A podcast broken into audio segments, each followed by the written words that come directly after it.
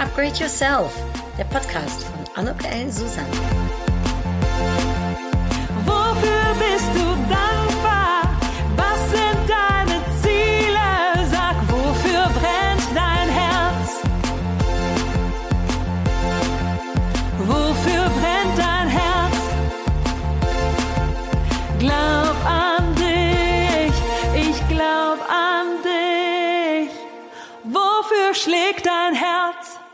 Ich freue mich wahnsinnig. Heute ist mein Gespräch mit einer wirklichen Powerfrau, einer Münchner Powerfrau. Wir sind äh, hier bei dir zu Hause in einem wirklich tollen Büro. Ich habe leider die Kamera nicht bei mir, aber ähm, sicherlich wert, um sich das mal live anzuschauen.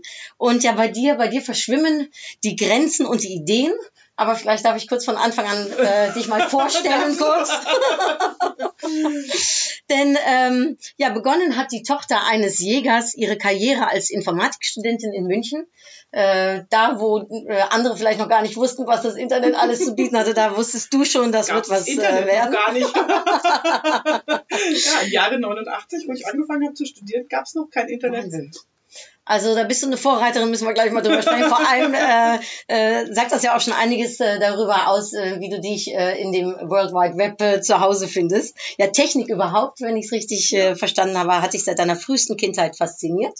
Und ähm, wenn man schon über Surfen redet im Internet, ja, da passt es natürlich, dass du auch auf Korsika jahrelang eine Surfschule geleitet äh, hast. Äh, Französisch äh, hast du mir eben auch schon gesagt, vielleicht nicht gerade die Schulsprache, die sich gelebt hat, aber im Land selbst ging das dann hervorragend. Ähm, 1995, äh, seit dem Moment arbeitest du schon als systematischer, systemischer Coach, Ja. bist, äh, gibst Workshops und hast bereits mehr als 300 Einzelkunden zu deinem Erfolg verholfen. Ähm, ja, seit kurzem stehst du dann auch als Speaker auf der Bühne bei Kongressen äh, äh, und als was? Ja, als Verhandlungsexpertin. So, da kann sie wirklich tolle Tipps geben, äh, zum Beispiel wie äh, Mann und Frau zu mehr Geld und vor allem auch mehr Selbstwert kommen. Sie nennt das Verhandlungstango. Und warum Tango? Nein, sie hat äh, nicht nur 20 Jahre ihr Hobby als Turniertänzerin bei den lateinamerikanischen Tänzen ausgelebt, sondern war auch, und da müssen wir unbedingt gleich drüber reden, bitte, äh, Trainerin äh, einer Tango-Rollstuhl-Formation. Auch setzt du dich äh, seit vielen Jahren oder hast du dich äh, auseinandergesetzt ehrenamtlich mit der German Speakers Association äh, hier in München, dem Regionaltreffen Treffen sozusagen mit initiiert. Du warst Leiterin jahrelang bei den Webgirls in München, arbeitest mit verhaltensauffälligen Kindern und hast die Leitung für Sprachferien im englischen und französischen Raum genommen. Also wenn wir es über Verschwimmen von Ideen und Grenzen haben, passt hier doch einiges zusammen. Nee, sie hatte auch noch Zeit, um nebenbei zwei Bücher zu schreiben, äh, ganz viele Artikel, Beiträge, Blogs in den großen Themen von Emotion bis hin zu Internet-Nerds-Zeitschriften äh, und das alles zu ihrem Lieblingsthema verhandeln. Ihr großes Ziel ist, dass Männer und Frauen gleich bezahlt werden und dieselben Chancen haben. Das Verhandlungstango, das hat Claudia Kimmich, denn da bin ich jetzt hier im Blut. Dabei dreht es sich bei ihr neben dem Verhandeln, aber auch um Selbstmarketing und Schlagfertigkeit. Also das passt doch zu Upgrade Yourself. äh, ich bin gespannt, ich freue mich. Lass uns mal loslegen. Das machen wir gern. Danke für die Einladung. Ja, das ist, also, das geht ja ganz breit. Äh, wo, wo sollen wir anfangen? Erzähl, über welches, welches Thema äh, äh, packt dich jetzt gerade am meisten uns Naja, zu ich finde es berichten? auch ganz spannend, dass viele Leute, wenn ich das so höre, dann lache ich natürlich mich immer sehr und ich krieg oft gesagt, wenn ich ähm, gesehen, also wenn ich angeschaut werde, werde ich auf irgendwie knapp 40 geschätzt und wenn mich jemand, wenn jemand sieht, was ich alles gemacht habe, dann sagen sie, du musst ja schon 85 sein. weil ich halt immer alles parallel gemacht habe und weil ich einfach mich nicht für die zweite Reihe eigne. Und es sind meine Leidenschaften. Also, und das habe ich dann wirklich Verhandlungstango, hat dann Verhandeln und Tanzen zusammengebracht. Aber ich habe auch wirklich, auch auf den Bühnen, weißt du, ich habe mit zwölf meine erste Saafschule gehabt, also beziehungsweise meinen ersten Mit? Unterricht, mit, mit den ersten Wahnsinn. Unterricht gemacht. Ich war mit 15 Handballtrainerin und Skilehrerin. Ich bin einfach immer vorne dran gestanden und habe Leute weitergebracht und das ist das, Und war das immer Talent, also das du hast, oder ist das Ehrgeiz oder ist das Nee. einfach breitfächig Interesse? Nee, Also? Ehrgeiz, Ehrgeiz habe ich, glaube habe ich wenig. Also ich hatte witzigerweise auch, äh, da sind wir gleich beim Thema direkt drin, ich musste immer im Sport die Beste sein. Das war das Einzige, was mein Vater irgendwie so oben dran hatte. Das habe ich bis heute, da kann ich mich über mich kaputt lachen. Ich bin immer sehr schnell die Beste und dann Stagnation, weil Ziel erreicht. Ja, also ja, jonglieren mit drei Bällen habe ich in fünf Minuten gelernt, mit vieren kann ich es bis heute nicht. Da kann ich mich wegschmeißen über mich selber, weil ist halt einfach so. Das ist so ein Glaubenssatz, wo ich auch sage, naja, kann ich irgendwann mal auflösen. Ist aber auch eine gute Erinnerung an meinen Vater und dieses, der Ehrgeiz war es nicht. Ich habe zum Beispiel auch immer lieber Teamsport gemacht, also auch das Tanzen im Team in der Formation hat mir mehr Spaß gemacht als das Einzeltanzen, obwohl du da ja auch zu Mhm. zweit unterwegs bist. Oder auch ich habe immer lieber Formationen trainiert als Einzelpaare, obwohl mein Einzelpaar in der Formation, also in der Weltmeisterschaft Vierter geworden ist. Ne? Wow. Also da war ich echt stolz drauf. Ist das, dass Und- dich Gruppen an, also dass du lieber mit Gruppen oder mit mehreren Menschen arbeitest als eins zu eins oder? Es ist unterschiedlich. Also jetzt, wo ich hier so mit dem Verhandeln unterwegs bin, habe ich natürlich sehr viel Einzelcoachings, weil Verhandeln, Mhm. das ist in Gruppen wird es auch nicht so angenommen, sondern da, wenn jemand über sein Gehalt verhandeln will, dann spricht er eins zu eins mit mir. Das ist natürlich sinnvoller. Und inzwischen merke ich, ich brauche das alles. Also dieses eins zu eins, wo ich Leute wirklich über Jahre begleite und auch vorwärts bringe und dann sehe, die verdienen jetzt das Doppelte oder die haben endlich keine Chefs mehr, denen sie den Stirn bieten müssen, sondern sie ziehen sie gar nicht mehr an oder schlagfertige Antworten gelernt. Also die sagen, oh, ich werde zum Zeug nicht fertig und sie sagen, naja, üben wir mal, dann kriegen wir es schon hin.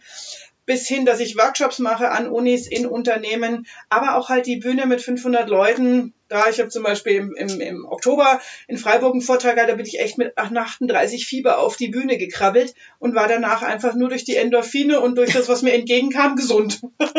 und das ist natürlich die Tänzerin, die mir auch sehr viel hilft. Ja, ich gehe auf eine Bühne, da macht es Zing und dann ist es egal, wie es mir geht. Vorher, das hat mir also auch schon ganz oft den Allerwertesten gerettet auf der Und, Bühne. und das Tanzen, hast du das von zu Hause mitbekommen? Äh, was, Mm, wie, wie kam die Leidenschaft zum Tanzen? Also spannenderweise, meine Eltern haben beide, haben sich glaube ich sogar beim Tanzen kennengelernt, wenn ich das mal so genau überlege.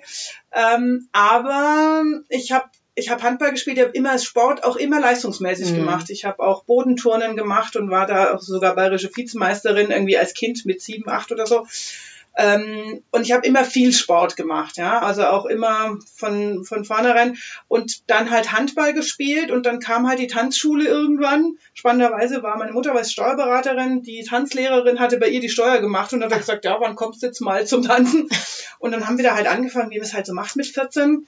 Und das, da bin ich halt dabei geblieben und habe dann aber auch gleich Formation getanzt und bin auch direkt in diese Turnierkarriere weitergegangen. Also da musste ich auch dann irgendwann das Handball sein lassen, weil wie ich dann meine bayerische Meisterschaft mit dem angerissenen Band vom Handball am Oh. Tag davor getanzt habe und das schmerzverzerrte Gesicht nur sehr schwer als Lächeln interpretiert werden konnte. Das hat dein Da hab ich Trainer dann- wahrscheinlich nicht so gerne gesehen, ja, allem mein. Tanzpartner hat es nicht Ja. so gerne gesehen, weil ich halt doch ständig irgendwas gehabt habe. Und äh, bist du von zu Hause aus, also wie äh, muss ich mir die junge Claudia vorstellen im, äh, im Eltern, bist du, äh, deine Eltern haben die das mit angespornt, deinen Ehrgeiz, äh, haben die dich versucht ein bisschen zurückzuhalten, wie, Also ich glaube, ich habe einfach, ja, die Kollegin Sil Silvia Ziolkowski, die du auch kennst, sagst immer, ich wäre als Kind in den Selbstwerttrank gefallen und hätte wie Obelix im Zaubertrank da mal eine Weile drin rumgepaddelt. Und zwar eine ganz schön lange Weile. Ja, das sagt sie. Und das ist, glaube ich, dass ich habe einen relativ großen oder sogar grenzenlosen Urvertrauen sehe, der sagt, alles wird gut. Meine Eltern haben immer gesagt, du kannst das. Mein Vater hat zum Beispiel, ich bin sehr gern auf Bäume geklettert, Mhm. weil ähm, ich ja, wie gesagt, Jägertochter und habe auch mit vier Jahren schießen gelernt und sowas. Und wenn ich auf Bäume geklettert bin, kam er halt nicht, nicht mehr ganz hinterher, weil ich ja viel leichter war und weiter hochkam. Und wenn ich dann nicht mehr runterkam, dann saß, hat er sich unter den Baum gesetzt, hat sich ein Pfeifchen angezündet, hat gesagt, da ist der nächste Ast und hat mich aber auch nicht unter Druck gesetzt oder sowas, sondern gesagt, ich weiß, dass du da runterkommst. Er hat mich mit Sicherheit auch des Öfteren überfordert, aber es war immer klar, du kannst alles und ich bin einfach nicht auf die Idee gekommen zu zweifeln. Ja, wenn mein Vater gesagt hat, ich mit vier Jahren habe ich einen Siebenjährigen verprügelt. Ich bin in so einer Straße aufgewachsen mit nur Jungs und wir haben mit Tennisbällen Völkerball gespielt. Das Oh. ist echt harter Tobak. Und wir waren eben drei, wir waren nur zwei Mädels, sonst nur Jungs und wir waren zwei, drei Jahre jünger. Und ich kam halt irgendwann mal heulend nach Hause, weißt du, so mit vier Jahren, da fängst du ja an, mich Mhm. auch zu erinnern dran. Und ich weiß noch genau, wie mein Vater gesagt hat, und morgen heulen die anderen und dann ist er Ruhe. Und dann bin ich am nächsten Tag dahin und mein, meine Eltern haben was Schlaues gemacht. Ich musste nicht heimkommen zu einer bestimmten Zeit, sondern mein Vater ist mit dem Hund gegangen und hat mich am Rückweg eingesammelt. Ah. Und wenn wir dann halt noch eine halbe Stunde gespielt hat, ist er halt auch mal eine halbe Stunde gestanden oder hat mitgespielt oder was auch immer. Und er kam also von seiner Runde, merkte am Hund schon, dass irgendwas nicht stimmt, weil der Hund wollte, also war sehr am Knurren. Und dann kam er, und dann gibt es diesen typischen Kinderkreis, ne? Mhm. wenn so sich zwei prügeln. Mhm. Und in der Mitte saß ich dem Siebenjährigen auf dem, auf, mit, den, mit den Knien auf dem Brustkorb, mit der Faust über der Nase Oh. und habe gesagt, und ist jetzt Ruhe? Und er sagt, ühü. Und danach hatte ich aber meine Ruhe. Und das ist was, was ich wirklich, wo ich dieses Männerspiel so gelernt habe, einfach mal zu sagen, Freunde, hier Grenze, wenn C drüber, dann C ab. Und da aber auch dazu zu stehen. Und ich glaube, das ist was, was Frauen wirklich lernen können, zu sagen, wenn du eine Grenze setzt, dann musst du sie auch halten. Mhm. Weil wenn du so einen Schritt vor, zwei zurück und machst, dann wird halt die Grenze auch nicht eingehalten. Ja, das ist sowas, warum ich auch beim Gehaltsverhandel immer sage, Mädels, wenn ihr eine Minimalgrenze habt, dann müsst ihr, müsst ihr auch bereit sein, aufzustehen und zu gehen, wenn ihr sie nicht kriegt. Und zwar zu 100 Prozent. Obwohl ich mir da vorstellen kann, dass viele dann in so einem Moment wahrscheinlich auch schon mal, äh, ja, die, äh, denen die Selbstsicherheit fehlt oder dann vielleicht doch ins Wankeln kommt. Welchen Tipp gibst du dann, um dann doch dabei zu bleiben? Üben, üben, üben, üben, üben und nochmal üben. Also sich eine Freundin oder einen Freund Ja. schnappen und Oder es einfach nur laut aussprechen. Weißt du, wenn du jetzt, also wenn die, die das erste Mal immer so, ich will verdienen 80.000. Wie bitte? Äh, nee, 80.000. Und wenn du es aber 50 Mal ausgesprochen hast, dann kommt es schon leichter raus. Und Mhm. wirklich, was unterschätzt wird, ist das laut aussprechen, sich auf Video aufnehmen und sich's auch anschauen hinterher. Das ist gruselig, wie wenn wir auch früher am Anrufbeantworter unsere Stimme gehört haben, ist auch gruselig. Ja, wir kennen das, wir haben uns Mhm. oft genug auf Video gesehen. Aber wer sich auch das erste Mal auf Video sieht, sollte das begleitet machen, weil es ist kalter Tobak, ja, weil du dich ja so selber nicht hörst. Mhm. Und dieses zu sagen, so, sind sie es wert oder sind sie es nicht wert? Ja, schon, ja, glaube ich nicht. Also nochmal. Und weißt du, im Sport, wir machen beide viel Sport. Kein Mensch, du machst Triathlon. Du würdest im Leben nicht auf die Idee kommen, ohne Training einen Triathlon zu machen, weil dann würdest du nämlich nach den ersten fünf Metern tot umfallen. Und aber wenn ich dich jetzt Würde selber nicht mal frage, genau. Aber wenn ich dich jetzt frage, wie oft von diesen 10.000 Stunden, die du für so ein Triathlon trainierst, hast du schon Verhandlung trainiert, Mhm. dann könnte es ein bisschen dünn werden. Ja, Mhm. dann werden wahrscheinlich 9.966 fehlen. Ja. Ist da das, also ich sag jetzt mal, dass, dass du sagst eben, dein Vater war Jäger, wenn ich das richtig verstanden habe. Ist da dieses, jagst du da, jagst, hast du das übernommen, das Jagen nach Erfolg, Jagen nach, äh, Also Herausforderungen annehmen. Und ich fand es ganz spannend, wie ich den Verhandlungstango geschrieben habe. Ähm, hat mich, hat, ähm, haben ein paar Leute mit. Ich bin immer jemand, der lässt zwölf Leute mitlesen und dann Mhm. direkt korrigieren. Und da war eine Klientin dabei, die sagt, oh, ich würde dein Buch so gerne jetzt schon lesen. Sag ich, kannst du machen, musst mir halt Feedback geben. Die ist Psychologin, dachte ich mir, prima, habe ich noch, im, noch nicht im. Portfolio. Da habe ich auch gelernt, dass es erlernte Hilflosigkeit gibt. War für mich ein völlig neuer Begriff, weil ich mir denke, ja, solange ich meinen Arsch bewegen kann, ist alles gut. Aber es gibt halt Leute, die wirklich in ihrer Komfortzone so sitzen und es gar nicht können. Also faktisch nicht können, war für mich Mhm. nicht, gab's für mich nicht, ja, weil das hat mich, habe ich halt gelernt, wenn ich mich selber bewege. Und die hat dann gesagt, oh, du musst unbedingt ein Kapitel schreiben, was ist, wenn keiner führt. Ich so, hä? Wie, wenn keiner führt? Was ist denn das für ein Zustand? Kenne ich nicht. Weil da habe ich schon lang geführt. Wenn keiner führt, ja, pff, hast du es übernommen? ne, ist es schon, also meistens frage ich schon nicht mal, ob jemand anders will, weil es zweite Reihe, äh, erste Reihe fertig. Und dann habe ich gesagt, du, da musst du mir was schreiben dazu. Und dann hat die mir eine Mail geschrieben und also so ein Szenario und dann habe ich das in dem Kapitel auch so angefangen, sage ich, ehrlich gesagt, ist, bin ich da nicht selbst drauf gekommen, sondern nach einem Vortrag erreichte mich folgende Mail und dann habe ich mein Kapitel geschrieben und auch gesagt, wie kann man das machen und blub und überhaupt und Tipps und tralala. Ähm, und dann habe ich mir gedacht, das ist echt dünn als Einleitung. Mhm. Und dann habe ich mich mit einer Kerze und einem Glas Rotwein in meinen Garten gesetzt und sinniert. Woran liegt es denn, dass ich das nicht kenne, dass es keine Führung gibt? Und das fand ich dann ganz spannend, weil ich bin auf drei Grundsätze gekommen, die ich von meinem Vater als Jäger gelernt habe. Wer vorne steht, hat Recht und das ist lebensverlängernd. Weil Okay. wenn du in der Treibjagd in die falsche Richtung rennst, kannst du mal schnell für eine Wildsau gehalten werden. Angriff ist die beste Verteidigung. Das habe ich wirklich, glaube ich, bis zu meiner Coaching-Ausbildung war das ein sehr, sehr klares Muster. Heute kann ich es anwenden als Methode. Mhm. Es ist aber nicht mehr mein Ersteinsatzmuster. Mhm. Und das dritte ist das härteste. Wen du verletzt, musst du auch töten können. Oh. Harter Tobak. Ich Kannst du das erklären Ja. so ein bisschen? also ich habe es mal mit vier Jahren extrem gelernt. Auf der Jagd ist es auch klar, weil ich war vier Jahre alt. Ähm, einer der Kollegen meines Vaters hat einen Dachs angeschossen. Und ich stand natürlich wie immer in der ersten Reihe und der Dachs ist auf mich zugesprungen. Mit vier Jahren ist so ein Dachs ganz schön groß Oh. und hat ungefähr solche Zähne, ja. Oh. Und ich weiß es wie heute noch, kennst du, weißt du, hast du so Erinnerungen manchmal, die du ja ganz klar hast. Mein Vater stand zehn Meter hinter mir, ganz hinten, und plärt, alle runter, du bleibst stehen und bewegst dich nicht. Habe ich gemacht, wie ein Zinnsoldat. Und dann pfiff die Kugel an meinem Ohr vorbei, ob ich mir das eingebildet habe oder eine besser kindliche Erinnerung. Mhm. Und der Dachs fiel wirklich zwei Zentimeter von meiner Nase, buff, so nach unten. Der Dachs hätte mich vermutlich umgebracht. Weil, also so ist für ein Vierjährige ist so ein Dachs ganz schön groß. Ja. Und vielleicht hat er auch Junge gehabt, das weiß ich nicht mehr. Also auf diese Weise habe ich das sehr hart gelernt. Und wenn du es jetzt aufs Business überträgst oder aufs Verhandeln, dann ist es wieder diese Grenze und dieses, wenn du jemanden anschießt, also wenn du Schlagfertigkeit, was, wenn du zum Beispiel einen Satz irgendwo sagst, ja, dann musst du auch das Echo aushalten. Ich hatte jetzt neulich ein Gespräch, wo ein Personaler zu mir gesagt hat, na, Sie könnten auch Schlagfertigkeitstraining geben und Sie könnten sich anmelden. Aber da musst du auch hinterher die Klappe halten können, ja? Mhm. Oder zum Beispiel, wir kennen beide, dass, dass man gesagt kriegt, ja, Frauen und Technik ist ja wieder klar. Wo ich immer sage, ja, nee, ist schon klar. Deswegen heißt es auch die Logik und der Fehler. Aber da musst du auch hinterher es aushalten können und lächeln und winken. Und Also- äh, kannst du das leicht? Ja. Schweigen ist eine unglaublich gute Verhandlungstaktik, das kann ich 1A. Wahnsinn. Ja, ähm, du sagst gerade, ich muss ganz kurz umschwenken, weil du sagst äh, äh, äh, gerade Technik, ne? Äh, da, da muss ich ganz kurz drauf einhaken, weil du hast ja Informatik studiert, also du, Ja. du, du kommst ja äh, von dem her. Ähm, Wie kam, also ich, ich höre ne, Tanzen, äh, Handball jetzt auf einmal, dann, das- dann das Informatikstudium, wie, wie, wie ist das denn zustande Ja. gekommen? Das, du bist die Erste, die die richtige Frage stellt. In sonst werde ich immer gefragt, wie kommt man von der Informatik zum Coaching? Und tatsächlich ist die richtige Frage, wieso ich zwischendrin Informatik studiert habe. Ich habe eine soziale Forst gemacht mit dem Psychologieabitur. Ähm, ich habe immer sozial gemacht. Ich habe aber festgestellt, weißt du, das mit dem Sozialen, das ist ja schön, aber da verdient man ja kein Geld. Ich habe immer einen hohen Mm. materialistischen Anteil gehabt und habe dann gedacht, habe dann, na, als Krankenschwester muss man Arzt heiraten, saublöde Idee ähm, als Kindergarten, gut, den Kindergarten könnte ich einen für den FC Bayern aufmachen und reich und berühmt werden, aber ist mir zu wenig im Kopf. Dann habe ich gedacht, Krankengymnastin, dann haben die mich nicht genommen mit meinem 1,2 Abitur. Ich sagte, so, dann studiere ich. Ah, Sozialpädagogik studieren, verdient man wieder kein Geld. Ach, Mathe kann ich immer schon gut.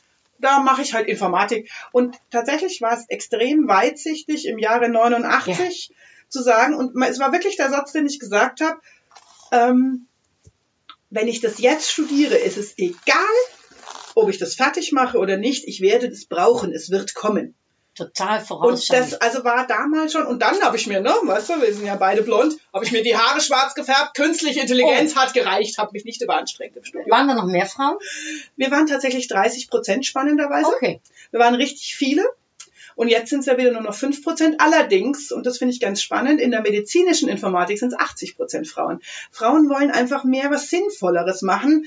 Und wenn sie ein bisschen mehr in die Richtung gehen, was ist denn für mich auch sinnvoll und für meine Karriere? Und ich kann ja als Maschinenbauer, kann ich ja noch immer entscheiden, welche Maschinen ich baue hinterher. Da, glaube ich, könnten Frauen einfach noch ein bisschen größer und ein bisschen transfermäßiger denken, dann würden die MINT-Berufe auch besser dargestellt werden. Aber, was aber ganz gruselig ist übrigens, in den MINT-Berufen ist der Equal Pay Gap schlimmer als in den anderen Berufen. In den MINT? Im MINT ist Mathematik, Informatik und sowas, also sind einfach Okay. diese Natur, die naturwissenschaftlichen Fächer, wo es ja immer heißt, die Frauen verdienen deswegen weniger, weil sie so wenig solche Fächer machen. Es stimmt nicht. In diesen Fächern verdienen sie noch schlechter als die Männer. Da können die schon Hals kriegen. Ja, ja, ich habe so viele Fragen. Äh, Gehe ich dann nochmal ganz kurz an, weil, äh, was treibt dich so an, dass du so sagst, ich, ich möchte wirklich, dass äh, Männer und Frauen die gleichen Chancen haben, das gleiche verdienen, Equal Pay. Wa- was hat gemacht, dass das für dich echt ein großes Ziel ist, um daran beizutragen? Ja, ich finde es einfach extrem ungerecht, wenn die Chancen nicht gleich sind, ja. Und es ist de facto so. Ich finde, wir sind dann gleichberechtigt, wenn ein Mann gefragt wird, was, du hast drei Kinder, wie wolltest du denn das machen beruflich? Dann sind wir gleichberechtigt. Und es es ist eine gesellschaftliche Geschichte. Es hat nicht nur was mit dem Beruflichen zu tun. Und weißt du, ich finde, es kann jeder entscheiden, ob ich jetzt zu Hause bleibe und ob ich Kinder habe oder nicht, kann ja jeder für sich entscheiden. Aber die Möglichkeiten, dass die gleichen sind, ja. Und ich meine, du siehst es immer noch jetzt hier für diese Astronautin, wo der Mann für die Kinder 5000 Euro Prämie kriegt. Ja, hallo, sind wir denn jetzt bei Wünsch dir was oder was? Also, was ist denn mit den ganzen 100.000 Frauen, die ihren Männern den Rücken freigehalten kriegen, die jetzt auch alle 5000 Euro Preise? Also, das ist so, es ist einfach noch lang nicht selbstverständlich. Es ist, es dauert auch. Wir haben erst seit 100 Jahren Wahlrecht und dazu mussten wir spannenderweise ja auch, weißt du, solange wir friedlich dafür gekämpft haben, gab's nichts. Wie Häuser gebrannt haben und Steine geschmissen worden sind, dann hat sich was verändert. Also das ist so eine Sprache, mm, wo ich denke, da ist einfach noch viel zu tun und viel Verständnis füreinander zu wecken. Und wir sind halt jetzt an dem Zeitpunkt, wo einfach ganz viele Studien auch nachweisen, dass erst ab 20 Prozent Frauen der Innovationsgedanke wächst in Unternehmen. Und wenn das die Unternehmen wirklich schnallen und einfach auch sehen, das macht nicht nur die Hälfte der Menschheit. Ja, gestern Abend in der Kneipe sagen so drei Typen neben uns, ja, also zwei, wir haben ja gleich zwei Minderheiten, Frauen und Schweizer. Und wir so, äh, Frauen sind keine Minderheit übrigens. Und, äh, hat, und hattest du denn das als Kind schon diesen Wunsch nach Gerechtigkeit? Also wo kommt dieser Also ich habe immer Gedanke, schon ja. ein sehr, sehr hohes Gerechtigkeitsempfinden ähm, gehabt. Mhm. Ähm, zum Beispiel, also ich hatte, ich durfte zum Beispiel nicht lügen, ja, aber meine Mutter war immer der Lehrerschreck. Also wenn die unten in die Schule reingegangen ist, haben oben alle meinen Kopf eingezogen, sicherheitshalber. ähm, weil ich halt auch gesagt habe, das geht nicht. Ich hab, erinnere mich an, unser Lateinlehrer hat gesagt, er macht eine Woche vor dem vor der Schulaufgabe nichts mehr Neues. Am Donnerstag hat er noch was Neues gemacht, am Dienstag haben wir Schulaufgabe geschrieben. Ja, wir bei Donnerstag, Dienstag, eine Woche, nein. Und dann haben sich die Eltern zusammengetan. Die einzige, die den Mund aufgemacht hat, war wieder ich und den Brief übergeben hat. Dann hat er mich vor der Klasse gefragt, ob ich nicht rechnen könnte, weil Donnerstag, Freitag, Samstag, Sonntag, Montag, Dienstag wären ja sechs Tage. Und wenn man das Wochenende nicht dazu nimmt, wäre das ja auch eine Woche. Und dann habe ich nur gesagt, ja, aber wenn Sie das Wochenende nicht dazu rechnen, dann müssen Sie auch irgendwie fünf Tage rechnen oder sieben Tage, weil Sie rechnen es ja mit. Und habe ihm halt auch da schon die Stirn geboten. Aber wohl wissen, dass meine Mutter bei dem mittags vor der Tür stehen wird und sagen wird, Bub, Und wo hast du den Mut hergenommen? Um, um, und wo nimmst du jetzt auch den Mut her? Um, du bist ja eine ganz, äh, eine Frau mit ganz klarer Sprache, Ja. sehr deutlich, sehr, sehr direkt.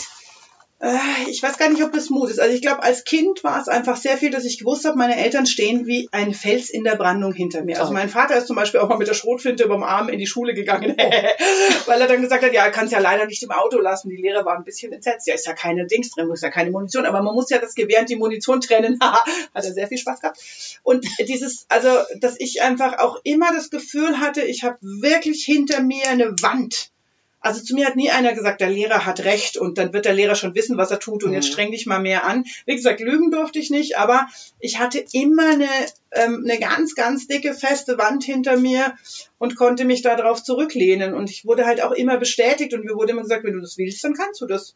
Du musst halt überlegen, was die Konsequenz ist und was, wie du deinen Hintern bewegen musst. Aber wenn du das willst, tu dir keinen Zwang an. Und deswegen, das, also so dieses Gefühl, wirklich, ich kann alles und zwar nicht so dieses, ähm, was ja jetzt zum Teil passiert, dass jeder Wunderkinder hat und dass wir ja eigentlich nur noch ähm, hyper, hypersensible, hyperintelligente und sonst was Kinder haben, was jetzt mal rein statistisch nicht so richtig wahrscheinlich ist, ne? Aber das ist es nicht gewesen, sondern ich wurde immer gefordert. Ich weiß noch, dass meine Mutter mich nicht an ein Mädchengymnasium gehen lassen wollte, weil das ist ja so ein Backfischaquarium, da gehst mit du nicht hin. Dann hat sie mich gefragt, warum ich da hin will. Dann habe ich gesagt, ja, weil ich kochen lernen will. Dann sagt, okay, wir melden dich morgen für einen Kochkurs an. Und ich weiß noch, da gab es eine Geschichte, da habe ich am Sonntagabend, waren wir bei meiner Tante und ich habe meiner Mutter einen Zettel geschrieben, ob ich meine Tante fürs nächste Wochenende zum Drei-Gänge-Menü einladen darf. Sagt sie, ja, ja, passt schon. Habe ich dann mit zehn Jahren alleine gemacht nach meinem ersten. Kochkurs.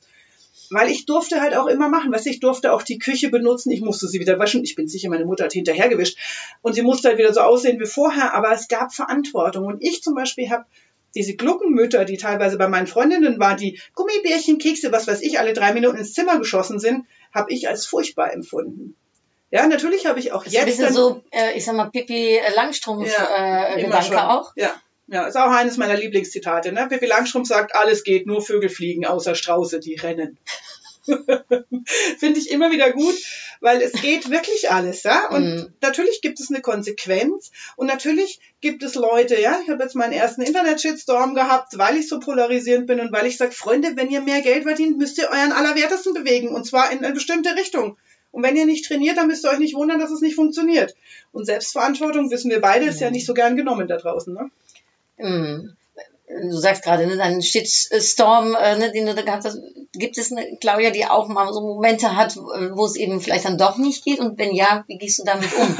Das gibt's natürlich. Und es gibt natürlich auch dieses, auch ich sitze, ich habe jetzt irgendwie zwei fiese Zahn-OPs vor mir, wo mir die Düse ganz gescheit geht, wo ich aber halt einfach auch dran arbeite an diesen Ängsten. Und natürlich sitze auch ich mal da und heule. Und gerade in dem Jahr, wo mein Vater gestorben ist, war für mich echt, also Polen ganz weit offen. Und natürlich gibt's es. Und ich habe auch schon auf der Bühne geheult oder ich bin dann auch gerührt oder sonst was. Und auch das gehört einfach dazu. Mhm. Ja, ich bin zum Beispiel jemand, der vor Wut extrem schnell heult. Also wenn ich richtig wütend bin, dann kommen mir die Tränen, dann werde ich noch wütender, weil mir die Tränen kommen. Kenn ich. Und irgendwann habe ich mich dann mal hingestellt und irgend so einen, einen mir gegenüber sitzenden Menschen angeschrien und gesagt, ich bin übrigens heule nicht, weil ich traurig bin, sondern weil ich scheiß wütend bin. Und seitdem habe ich es nicht mehr. Weil ich es einfach mal einmal ausgesprochen habe und seitdem ist mir das nie wieder passiert, spannenderweise. Also, und natürlich habe auch ich Sachen, mit denen ich mich auseinandersetze. Jetzt zum Beispiel gerade das Thema mit, meine Mutter hat mich immer sehr gestärkt, dafür hat sie das mit dem Fürsorglichen nicht ganz so hingekriegt. Ja, natürlich holt mich das irgendwann ein und dann kannst du halt gucken, was du damit machst. Mhm. Äh, diese Reihe der Podcast-Serie heißt ja Podcast an mein jüngeres Ich, ne?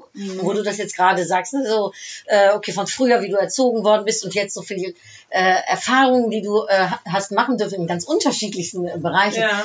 Ähm, wenn du jetzt so ein, den Podcast aufnehmen würdest und deinem jüngeren Ich vorspielen würdest, was für einen Ratschlag würdest du deinem jüngeren Ich, ich weiß nicht zu welchem Zeitpunkt, dass äh, äh, du dein jüngeres Ich ansprechen möchtest, mit 14, 16, 18, 20, was Ja. würd, zu welchem Alter würdest du was äh, sagen? Also mit dem, mit dem Wissen von jetzt würde ich wahrscheinlich so der sechs-, siebenjährigen sagen, hol dir das von, also diese Fürsorglichkeit von deiner Mutter mehr. Wobei ich, deswegen habe ich auch diese hohen männlichen Anteile. Es gibt zum Beispiel nur Kuschelfotos mit meinem Vater von mir. Und das sind diese typischen 70er-Jahre-Fotos, weißt du, wo die Kinder immer so vorne auf den Knien saßen bei meiner Mutter. Aber es gibt ganz viele auch so Badewannenfotos und sowas eben mit meinem Vater. So, das ist, der hat, also ich habe wirklich diese männliche Fürsorge gekriegt und deswegen habe ich wahrscheinlich auch so einen, so einen hohen, irgendwer hat auch mal gemessen, ich habe einen hohen Testosterongehalt, das wundert wahrscheinlich niemanden. Also deswegen würde ich, glaube ich, meinem jüngeren Ich sagen, hol's dir und steh dazu, wie, wie du bist, beziehungsweise ich hatte auch viel Trotz so als Kind zu sagen, dieses Loslassen. Also einfach noch ein bisschen mehr sein lassen und weniger kämpfen müssen. Ich glaube, ich habe schon als Kind und bis ich wirklich eine Coaching-Ausbildung gemacht hat, extrem viel gekämpft. Ich weiß noch, es gab so eine Aufgabe in der Coaching-Ausbildung, wo man sein Motto irgendwie sagen kann. Ähm, da habe ich auch wirklich gesagt, auf in den Kampf und alles geht. Aber dieses Auf in den Kampf ist natürlich auch schon eine gute Aussage. Also ich glaube, ich habe ich wusste, ich kann alles, aber ich war auch immer bereit zu kämpfen. Und das einfach noch ein bisschen zurückzunehmen und ein bisschen noch mehr in den Flow zu gehen und einfach zu sagen, ja, alles wird gut. Also das, was ich jetzt habe, würde ich dem jüngeren Ich schon noch mitgeben, zu sagen, lass mal ein bisschen los. Die Frage ist allerdings, ob ich es jetzt hätte, wenn ich es damals schon losgelassen hätte. Ne? Also das ist so, Und ob du es jetzt annehmen können Genau. als junges Kind vielleicht auch, ne? Ja. Wahnsinn, ja. Also ähm, du, du bist ja die Expertin im, äh, im Verhandeln und du bist Coach und äh, hast eben diese, ich sag mal, vom Leistungssport natürlich auch vieles, äh, vieles darin äh, mitgenommen. Hat dir das Ja. geholfen, um dann Ja. deinen Weg auch zu machen? ja. Also der ja drei ganz unterschiedliche, ich sag mal, auch äh, Kompetenzen. Ja, ja, genau. Also der Leistungssport, ich weiß, habe natürlich wirklich gelernt, an Grenzen zu gehen und zwar schon sehr früh. Ähm, auch das bewertet werden, ja, wenn du, wenn du am Schwebebalken was tust und so kriegst halt eine 5,9 oder eine 6,0 oder halt auch eine 4,8, dann hast du dieses Bewerten auch gelernt. Und wenn du viel trainiert hast und halt den Schrecksprung gescheit gemacht hast, dann hast du halt auch bessere Noten gekriegt. Also das, ähm, und ich glaube, also dieses vom Tanzen her, also ich merke, für die Bühne bringt mir das Tanzen oder wenn es mir schlecht geht, ja, da kann ich, wenn ich auf eine Bühne gehe, stehe ich da und es sieht kein Mensch. Also ich habe zum Beispiel mal wirklich mal mit 40 Grad Fieber, da war ich echt am Ende mit acht Aspirin im Blut und habe einen Vortrag, auch noch einen neuen Vortrag gehalten. Ähm, habe ich dann jemand gesagt, schreib bitte mit, ich habe keine Ahnung, was ich sage. Und habe dann halt auch gesagt, so Mädels, es tut mir leid, ich bin einfach total krank und habe irgendwie acht Aspirin im Blut, aber jetzt, wir machen trotzdem hier den Vortrag. Und dann kam nachher einer zu mir und sagt, oh Gott, wie sind Sie denn mit 100 Prozent? Weil ich halt gesagt habe, es gibt heute nur 10 Prozent für mich.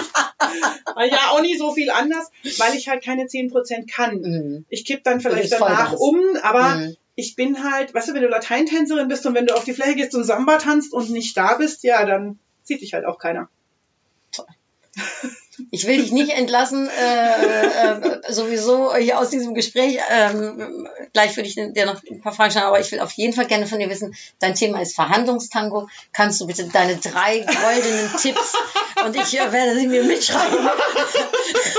Dafür ist der Podcast ja auch super, dass ich was draus lerne noch ganze drei Tipps meinen äh, Zuhörern und Zuhörerinnen äh, geben, wenn Sie gerade äh, im äh, Unternehmen, in dem Sie arbeiten oder vielleicht äh, sehr als Selbstständige ähm, ja, am, äh, Preis verhandeln müssen, Gehalt verhandeln müssen. Wie können sie das am besten machen? Welche, was würdest du mitgeben? Also der erste Schritt ist tatsächlich die extrem gute Vorbereitung. Ich muss wissen, was ich kann, wofür ich stehe und ganz wichtig, was der Nutzen ist für das Unternehmen. Also das am besten als, als Excel-Tabelle aufbauen und das immer wieder weiter. Jedes Jahr einmal neu füllen. Was sind die Kompetenzen? Welche Projekte habe ich gemacht? Was ist der Nutzen? Dann dieses das Selbstwertgefühl, also wirklich das eigene Selbst innen drin stellen. Wer bin ich? Was kann ich? Und wofür stehe ich? Mhm. Ja, und dass sich auch nicht umschmeißen lassen. Ja, da auch seine Ziele klar machen, Minimalziele, von stehe ich auf, okay, Ziel. Ähm, Jabadabadu Ziel, da hänge ich drei Tage unter der Decke und juble. Und das letzte ist wirklich, sich auf das Gegenüber einzustellen, sich vorher zu gucken, was gibt's für Menschentypen, wie kann ich mit denen umgehen und auch dann nochmal die Wiederholung trainieren, trainieren, trainieren, bis es dir aus den Ohren wieder rauskommt, weil nur dann kannst du dich im Gespräch so auf dein Gegenüber konzentrieren, Mhm. dass du auf das reagierst, was er gerade braucht und nur dann kommst du zum Erfolg. Und da stehen wahrscheinlich in deinem Buch äh, äh, äh, Verhandlungstango und um Geld verhandeln. Das sind ne, die zwei Bücher, die du geschrieben hast. Wahrscheinlich noch wesentlich mehr äh, Tipps dazu. Also die kann ich äh, kann ich nur äh, empfehlen. Genau. Ähm. Kannst du auch bei mir kaufen. Die Signatur kostet dann 1980, das Buch ist inklusive. Äh, hervorragend. Ich weiß, was wir zwei gleich, was wir zwei gleich machen. Apropos äh, Buch, ich sitze wie gesagt hier im Büro äh, von der Claudia und äh, um uns herum sind extremst viele Bücher. Welches Buch verschenkst du am meisten? Mal abgesehen von deinem eigenen, aber welches Buch verschenkst du am meisten an Freunde, Geschäftspartner, Ähm, Familie? Witzigerweise habe ich jetzt zu Weihnachten gerade relativ oft das Buch ähm, Management bei Sauron verschenkt, also aus Okay, dem kenn ich ein. Managementbuch über Führung aus dem vom Herrn der Ringe und ich finde ganz spannend den Ansatz, weil Sauron ist ja der Böse und zwar das nicht zu verteufeln, sondern zu gucken, okay, er führt aber ja trotzdem Leute, wie macht er denn das? Also ich finde es nämlich ganz spannend, was ist, ist ja total leicht, du findest jemand cool, dann kannst du was gut adaptieren. Du findest jemand scheiße, dann kannst du den hassen, das ist wunderbar. Aber das Gegending von jemandem, den du cool findest, dann zu sagen, okay, da ist aber vielleicht doch das eine oder andere einfach inhaltlich nicht so der Hit oder von jemandem, den du total blöd findest, sagst, aber der Inhalt, da kann ich doch was draus nehmen. Den Ansatz finde ich sehr spannend. Ähm, und natürlich auch Bücher wie Selbstverständlich gleichberechtigt. Oder auch sehr schön ist Herr Müller, Sie sind doch nicht schwanger. Ein Mann, warum hat der Weg für einen, der Berufsweg für eine Frau, für einen Mann eine Vollkatastrophe wäre, wo ein Mann als Frau morgens aufwacht und mit dem Wissen eines Mannes einen Berufsweg einer Frau geht. Das würde ich auch allen Männern empfehlen zu lesen, weil ich glaube, das ist Verständnis. Und wenn wir mehr Mhm. Verständnis füreinander entwickeln, dass das einfach was ausmacht. Ich mache ja zum Mhm. Beispiel auch so Konfliktmanagement zwischen Technik und Vertrieb. Und wenn jemand Oh ja, verstanden hat, wie die andere Mhm. Seite tickt, dann geht es miteinander auch einfach. Und ich denke, das ist was, was wir brauchen. Verstehst? Wir brauchen Solidarität, wir brauchen ein Miteinander, Frauen und Männer, Frauen untereinander, Männer untereinander, miteinander. Nur dann kommen Mhm. wir irgendwo hin. Ich, ich werde übrigens die Bücher ähm, in die Shownotes äh, packen, so dass äh, und deine natürlich auch mit dem Link äh, zu deiner Webseite, wo man die äh, äh, kriegen kann. Äh, Dankeschön äh, für die Tipps. Äh, ich lese selbst auch immer sehr gerne. Äh, ich sitze gegenüber der Claudia und Claudia ähm, hatte eine wunderschön türkise äh, äh, äh, Jacke an. äh, Jacke an. Türkis ist so deine Farbe. Das interessiert mich einfach auch noch privat, weil Orange ist ja meine Farbe. Aber wie, wie kommt das Türkis zu dir? Was, was, was bedeutet die Farbe für dich? Ähm, spannenderweise werde ich ja immer gefragt, ob es immer schon so war, wenn du Kinderfotos von mir anschaust, Skianzüge, Mäntel, also das, was man lange hat, war immer schon türkis. Mein erster selbstgestrickter Pulli war türkis, mein erster selbst genähter Rock war türkis. Also ich hatte das immer schon und ich glaube so seit dem Jahr 2007, 8 oder so habe ich es dann einfach auch verfeinert. Wenn du siehst, ist jetzt auch ein lila beiges Kleid unter der Jacke, aber es ist der Lidstrich ist immer türkis Ja. und ähm, auch meine Materialien inzwischen, es steht mir gut und ähm, ich mag es einfach auch sehr. Und es hat natürlich auch viel mit dem Meer zu tun und ich habe auch viel Mm. am Meer gearbeitet und viel mit Wasser zu tun. Ich bin auch Wasserfrau, ne? sogar im Aszendenten und Ach. im, im Sternzeichen, also doppelt. Ja, die sind also ja sehr voll die humorvoll. Unabhängigkeit Die und sind ja auch alles sehr genau. humorvoll, ja. Ja, und das ist so, ja, es zieht sich durch. Schön. Podcast ähm, an mein jüngeres Ich. Was sagt denn das jüngere Ich, wenn es dich jetzt äh, so sehen würde?